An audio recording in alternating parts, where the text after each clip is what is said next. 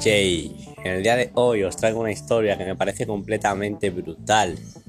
Hace un montón de años, el tío Darvis era una persona que vivía en Colorado por aquellos tiempos en la fiebre del oro. Era una persona que desconocía que se ha extraído más oro de la mente del ser humano que de la tierra misma. Ahora bien, esta persona, el tío Darvis, alquiló, vale, alquiló una, una mina allí en, en Colorado, ¿vale? Empezó a acabar, empezó a acabar, empezó a acabar.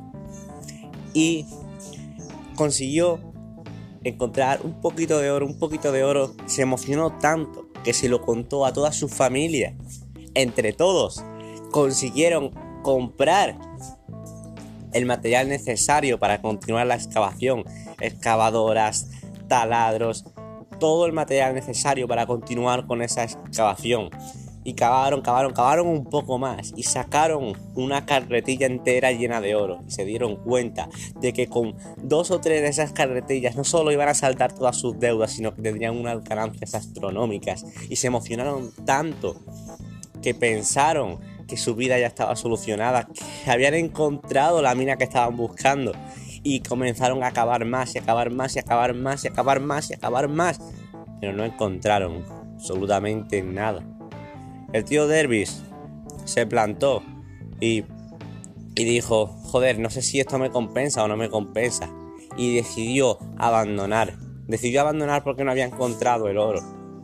Lo que hizo fue que a, un chatarrero le vendió toda la maquinaria, le vendió los derechos, le vendió la mina, le vendió todo.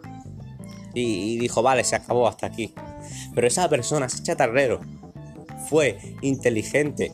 Esa persona fue inteligente porque no se quedó con bueno, esta persona no lo ha conseguido. No, contrató a un experto en minas para saber cómo estaba el terreno y qué podían hacer.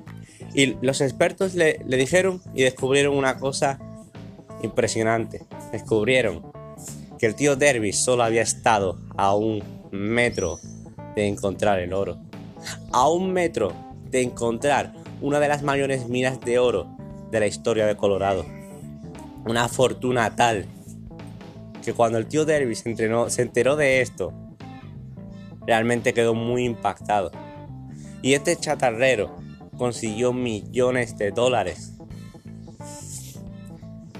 El tío Dervis, con el tiempo, lo superó y comenzó en el, negocio de los seguros, ¿vale? Comenzó en el negocio de los seguros. Y le, era, era tal la experiencia que se le quedó que cuando no tenía ganas de, de comentar el tema de los seguros a un prospecto, cuando no tenía ganas de, seguir intentando una venta, cuando no tenía ganas, tenía ganas de claudicar y de no intentarlo, se acordaba de la mina de oro y decía, joder, estuve a un metro de conseguir el oro, estuve a un metro, no voy a volver a dejar que eso suceda. No voy a volver a dejar que eso suceda. Y ese pensamiento llevó al tío Dervis del punto del punto de no vender nada a tener esa mentalidad consiguió vender un montón de seguros. Esa persona se hizo millonaria y le fue muy bien, pero siempre se acordará de esa experiencia, de que estuvo a un solo metro de conseguir el oro. Y ahora dime, ¿cuántas veces, cuántas veces te has quedado a un solo metro del oro? Yo soy Jorge Cambló. Este podcast espero que os haya gustado. Nos vemos en el siguiente. ¡Let's go!